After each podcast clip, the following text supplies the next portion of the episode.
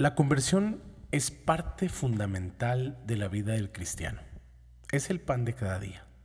Todos los días tenemos que volver la mirada hacia Dios. La conversión nos hace dar frutos, como el trigo, pero si no damos fruto, somos solo paja. ¿Qué eres tú? ¿Trigo o paja? Quédate. Esto es Discípulos. Hola, ¿qué tal? Mi nombre es Isval Varela. Al igual que tú, quiero seguir a Jesús. A veces también me cuesta sentarme en los pies del Maestro para escuchar sus enseñanzas, pero para eso estamos aquí, para escuchar y meditar la palabra de Dios. Únete conmigo, sigamos a Jesús y quedémonos con Él. Esto es Discípulos. ¿Cómo están? Bienvenidos a un episodio más de Discípulos, un podcast donde nos dedicamos a sentarnos a los pies del Maestro, a escuchar a Jesús por medio de su palabra. Así que si es la primera vez que nos escuchas, bienvenido, bienvenido a esta comunidad que, que sigue creciendo y que esperemos, pues el Señor nos permita eh, seguir siendo cada vez más integrantes de la familia, más integrantes de esta comunidad, seguir siendo más discípulos de Jesús en calidad y en cantidad también, que cada vez nos permita ser mejores discípulos de su palabra, mejores discípulos de todo lo que Jesús nos enseña por medio de su vida y su entrega. Vamos a hacer oración, decimos en el nombre del Padre, del Hijo y del Espíritu Santo. Amén. Te agradecemos, Señor, que nos des una semana más, que nos permitas escucharte por medio de tu palabra, sentarnos a tus pies, tratar de seguirte, Señor. Porque eso es lo que queremos, seguirte. Abre nuestro corazón para que nuestra voluntad tienda siempre a ti. Abre nuestra mente para saber, conocer y reconocer tu verdad. Del Santo Evangelio según San Mateo. En aquel tiempo comenzó Juan el Bautista a predicar en el desierto de Judea diciendo, conviértanse, porque ya se acerca el reino de Dios.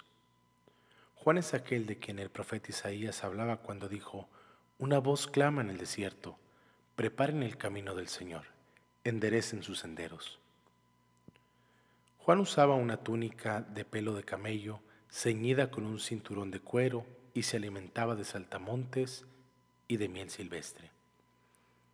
Acudían a oírlo los habitantes de Jerusalén, de toda Judea y de toda la región cercana al Jordán. Confesaban sus pecados y él los bautizaba en el río. Al ver que muchos fariseos y saduceos iban a que los bautizara, les dijo, Raza de víboras, ¿quién les ha dicho que se podrán escapar al castigo que les aguarda? Hagan ver con obra su conversión y no se hagan ilusiones pensando que tienen por padre a Abraham, porque yo les aseguro que hasta de estas piedras puede Dios sacar hijos de Abraham. Y el hacha está puesta a la raíz de los árboles, y todo árbol que no dé fruto será cortado y arrojado al fuego. Yo los bautizo con agua en señal de que ustedes se han convertido, pero el que viene después de mí es más fuerte que yo, y yo ni siquiera soy digno de quitarle las sandalias. Él los bautizará en el Espíritu Santo y su fuego. Él tiene el bieldo en su mano para separar el trigo de la paja. Guardará el trigo en su granero y quemará la paja en un fuego que no se extingue. Palabra de Dios.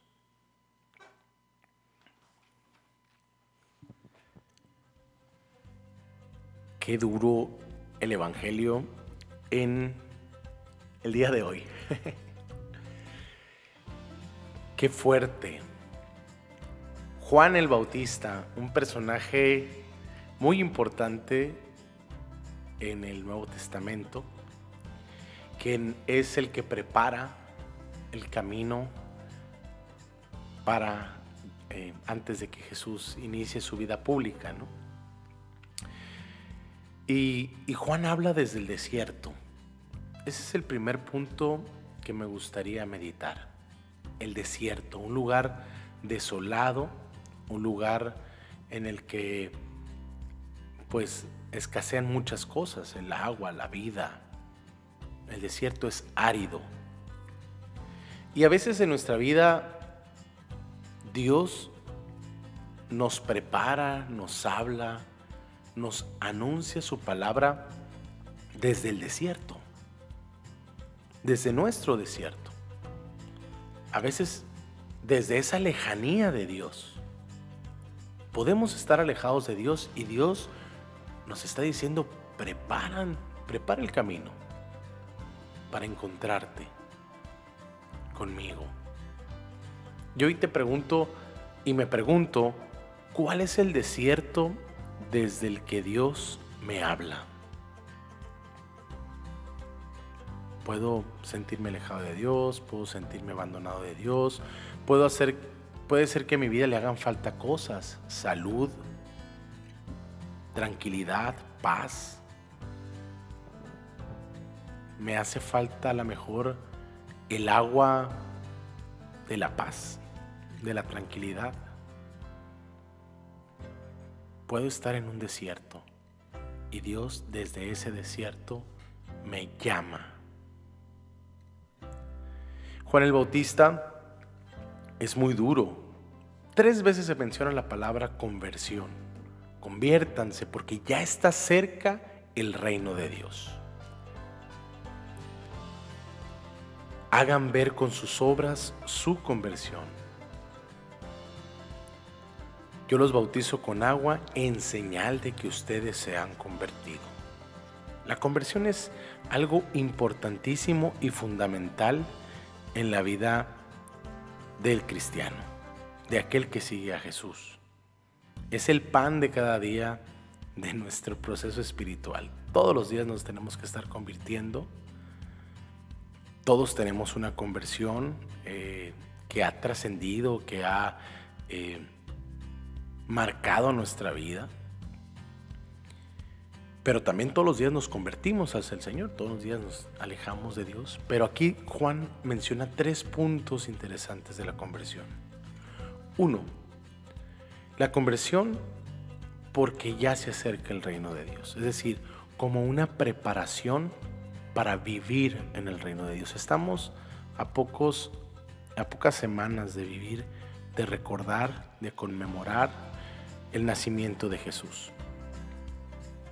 Y si queremos que Jesús nazca en nuestros corazones, si queremos que el nacimiento de Jesús transforme nuestras vidas, es necesario que preparemos el corazón, que preparemos el camino.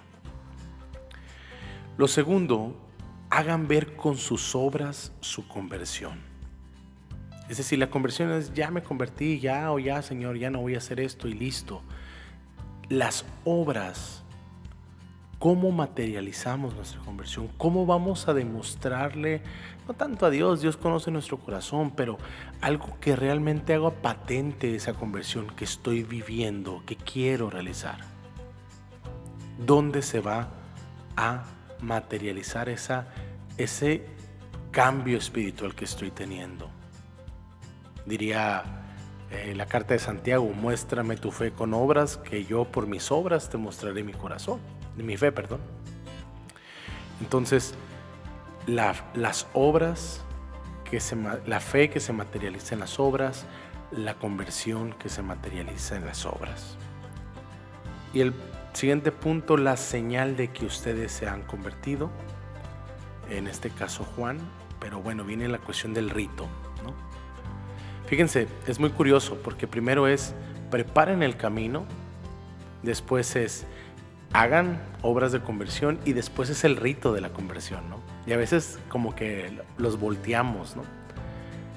Primero queremos eh, eh, irnos a confesar y después hacer obras de conversión. Pero aquí, aquí Juan nos marca un, un itinerario interesante, ¿no? Escuchar la palabra, convertir nuestro corazón, realizar obras de conversión que realmente confirmen esa conversión y después viene el rito del bautismo. Eh, no estoy diciendo que, que, no vayan a confesarse ni que no se bauticen antes, etcétera, etcétera. Lo que estoy diciendo es, hay aquí una unidad en esto. La palabra que se nos anuncia, nuestra vida que cambia y después el signo de la conversión. Estos tres aspectos son interesantes en la conversión. Anuncio, obras y signos.